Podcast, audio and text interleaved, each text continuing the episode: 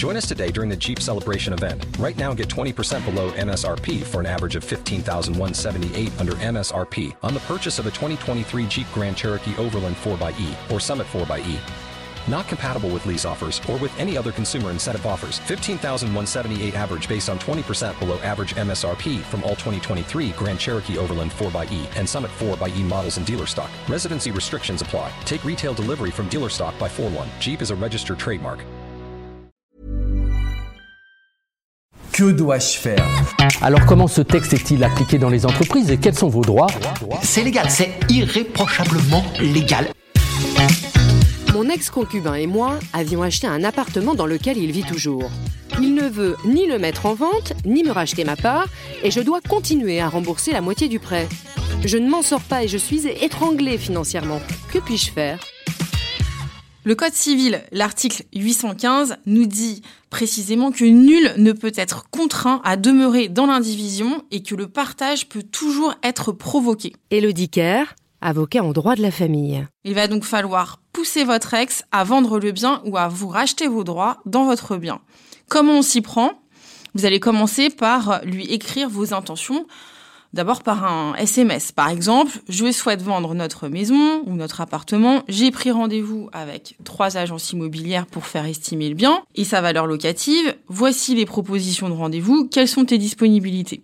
S'il ne répond pas, vous doublez ça d'un deuxième SMS, puis d'un ou deux emails, en réitérant vos intentions et pourquoi pas en demandant en plus s'il a choisi un notaire ou s'il est d'accord avec le notaire que vous, vous avez euh, préalablement choisi, euh, mettre un tel.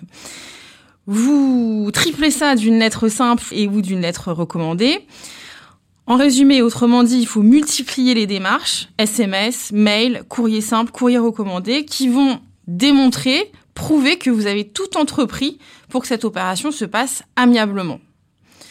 Soit votre ex est conciliant, les visites par les agents immobiliers se font, vous vous mettez d'accord sur un prix de vente ou de rachat de votre part, avec versement d'une soulte à votre profit, et tout se passe plus ou moins rapidement.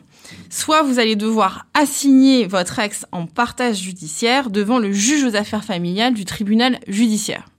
Pour saisir le tribunal, il est indispensable de justifier des diligences entreprises en vue de parvenir à un partage amiable, sous peine d'être déclaré irrecevable. C'est le code de procédure civile qui nous le dit, et donc c'est là que vos fameux SMS, mails, lettres simples, lettres recommandées vont servir, puisqu'ils vont démontrer que vous avez tout tenté avant d'assigner en justice.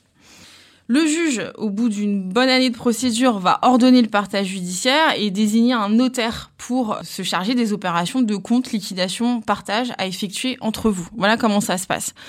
D'ores et déjà, sachez que euh, vous n'êtes pas contraint de régler les charges courantes liées aux biens immobiliers, donc euh, électricité, euh, eau, gaz, taxes d'habitation. En revanche, vous êtes tenu de régler toutes les charges qui sont liées à la propriété du bien, donc taxes foncières et emprunts immobiliers.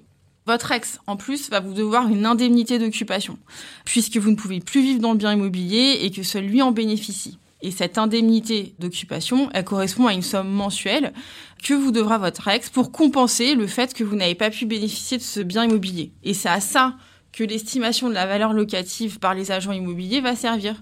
Donc concrètement, ils estiment un loyer, une valeur locative. On divise par le nombre de droits dans le bien immobilier. Si on part sur une valeur locative de 1500 euros et que vous étiez propriétaire à 50-50, c'est 1500 euros euh, multiplié par 50%, donc 750 euros. On applique un abattement de plus ou moins 20%. Donc, en gros, l'indemnité d'occupation, ça sera 600 euros multiplié par le nombre de mois pendant lesquels il est resté dans le bien immobilier et que vous n'avez pas pu en bénéficier. Et ça, ça se fera au moment où le notaire sera désigné et les opérations de compte liquidation partage auront eu lieu. Pour conclure, 1. Vous pouvez sortir de l'indivision. 2. Vous devez démontrer que vous avez tout tenté pour régler ça à l'amiable. Et enfin, si ce n'est pas possible amiablement, assignez votre ex-conjoint en partage judiciaire.